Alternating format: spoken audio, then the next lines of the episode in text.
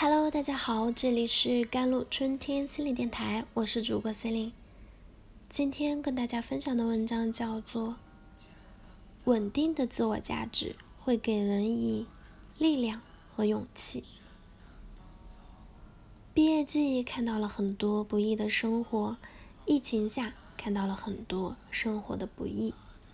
四月二十七日，山东济南一个男子在楼顶待了一天一夜。疯狂撒钱，这是有多痛才会这样？成年人的崩溃是从什么时候开始的？可能是父母小心翼翼的问你成绩亦或存款的时候，可能是熬了好几天的夜赶出来的东西，在别人的眼里只是垃圾的时候，可能是其他同龄人都有，而你感觉自己还一无所有的时候。可能是写了辞职报告又一键删除的时候，可能是有一个家，但却总是在地下停车场久久不愿回去的时候，可能是在危机时刻拿出手机却不知道能拨给谁的时候。稳定的自我价值是指我们自身的价值，虽然会由于外界的评价而产生一定程度的波动。但是我们核心的自我价值感是来自于我们自己，来自于自身的勤奋和努力。核心的自己价值不会产生根本的动摇，稳定的自我价值会给人以力量和勇气，不会因为别人的否定、外界的质疑以及一成一地的得失而自暴自弃。最常见的就是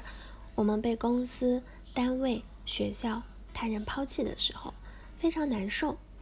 自我价值受到极大的打击。但对于具有稳定的自我价值的人，这些并不意味着自己是一无是处，自己不值得。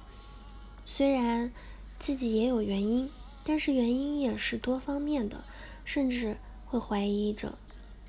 感恩的心去感谢这些打击，让自己更加的了解自己。也更加了解自己所处的世界，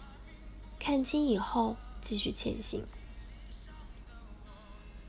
听说过一个四岁小孩的故事，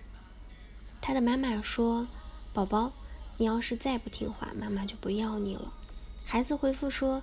妈妈不要我了，那我就去给别人家当宝宝。”多么难得，这么小的小孩就有这么稳固的自我价值。虽然可能只是调皮，但他起码敢这样讲，就已经非常不容易了。不禁要问：这样稳定的自我价值从哪里来？这位妈妈的教养方式肯定起到了很大的作用，主要有两点：第一，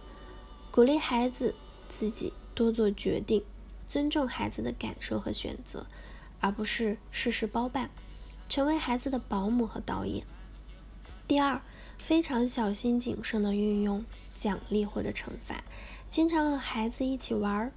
妈妈也像个孩子一样参与到孩子的游戏当中，培养和引导孩子关注做事情的过程，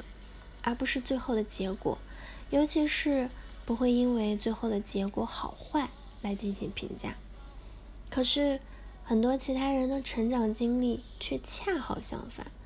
很多人在儿时就学会了过度顺从，他们的生活和选择要么是他人期待的，要么是取悦他人的，要么是刻意不得罪他人的。他们想要的东西，考上好的学校，找到好的工作，去哪个城市，恋爱、结婚，通常都是父母、老师等期待他们做的，而不是自己真正想做的。长大以后，或许他们终于活成了父母想要的样子，可是却感觉自己没有真正活过。另外一方面，很多人很小的时候就学会了工作工具性，